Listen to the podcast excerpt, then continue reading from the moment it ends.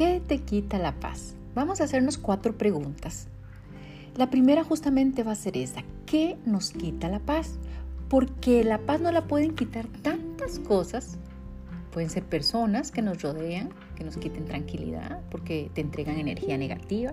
Dicen que hay unos vampiros energéticos que les llaman, pero bueno, es un nombre horroroso, pero no porque sea horroroso deja de ser cierto. A lo mejor hay personas que le pueden estar quitando a usted la paz. A lo mejor hay situaciones que le quitan la paz, por ejemplo, su trabajo, lo que está haciendo en su trabajo, no le gusta, un jefe, un compañero de trabajo. Pueden haber circunstancias, hasta el ruido. Podría ser que usted viva en algún lugar donde hay mucho ruido y eso le quite la paz. O le puede quitar la paz la parte económica, le puede quitar la paz algo en su historia que aún no está resuelto, algún conflicto no terminado, alguna pelea que recuerde, algún distanciamiento con alguien. Hay tanto que nos puede quitar la paz el no dormir bien nos quita la paz, el comer mal nos quita la paz, el no cuidarse, el no amarnos. Entonces es muy importante esa primera pregunta, ¿qué nos quita la paz? Y poder identificar qué nos quita la paz. La segunda pregunta es, ¿hace cuánto tiempo esto nos está quitando la paz? Porque podría ser un mes, pero podrían ser dos meses, 15 años, 20 años, toda una vida. Segunda pregunta entonces, ¿hace cuánto tiempo esto me está quitando la paz? La tercera pregunta es, ¿por qué hemos permitido que nos quite la paz durante todo este tiempo? ¿Por qué? ¿Será por miedo, por culpa? ¿Será por un compromiso mal entendido de afecto? ¿Por qué? ¿Por qué lo hemos permitido? Y la cuarta pregunta que deberíamos hacernos es, ¿qué puedo hacer para recuperar esa paz? Que podría ser desde no veo más a esa persona si me quita la paz, cambiarme de casa, buscar otro trabajo, terminar una relación, pedir perdón, lo que sea necesario. Pero cuando nos encontremos frente a esta cuarta pregunta, a lo mejor es más fácil de lo que nos imaginábamos, pero hay que hacer ese proceso. ¿Qué nos quita la paz? ¿Hace cuánto tiempo? ¿Por qué lo hemos permitido?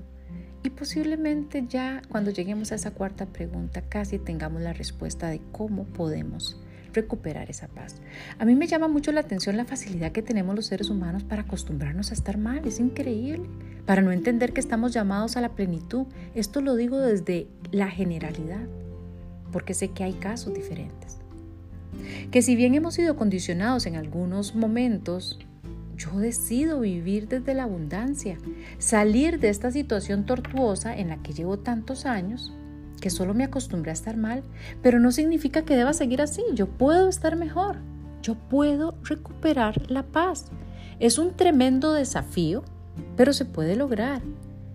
Definitivamente que se puede lograr, pero hay que correr el proceso. Hay que caminar por estas cuatro preguntas.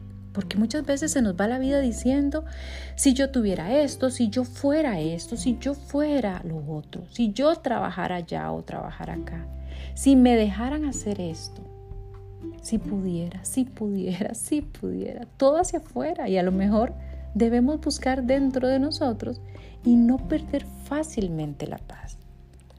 Hace unos meses algunos decían, es que si pudiera pasar más tiempo en casa, estar más con la familia, Ay, es que cómo me molesta tener que levantarme temprano para irme a meter a una presa de carros, ¿cierto?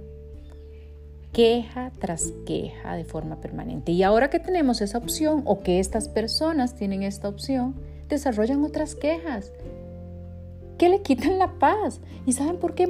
Porque en la mayoría de los casos, cuando nos obligan a algo tenemos la costumbre de darle una connotación negativa, porque además si nos prohíben tenemos la tendencia a querer faltar a esa regla. Una vez más, nos dejamos llevar por lo que antes hicimos o por lo que hacen y dicen otros. No, atrévase usted a escribir su propia historia, salga de esa zona de confort, empiece a tener pensamientos diferentes y podrá notar las transformaciones de las que usted es capaz y de paso recuperar la paz.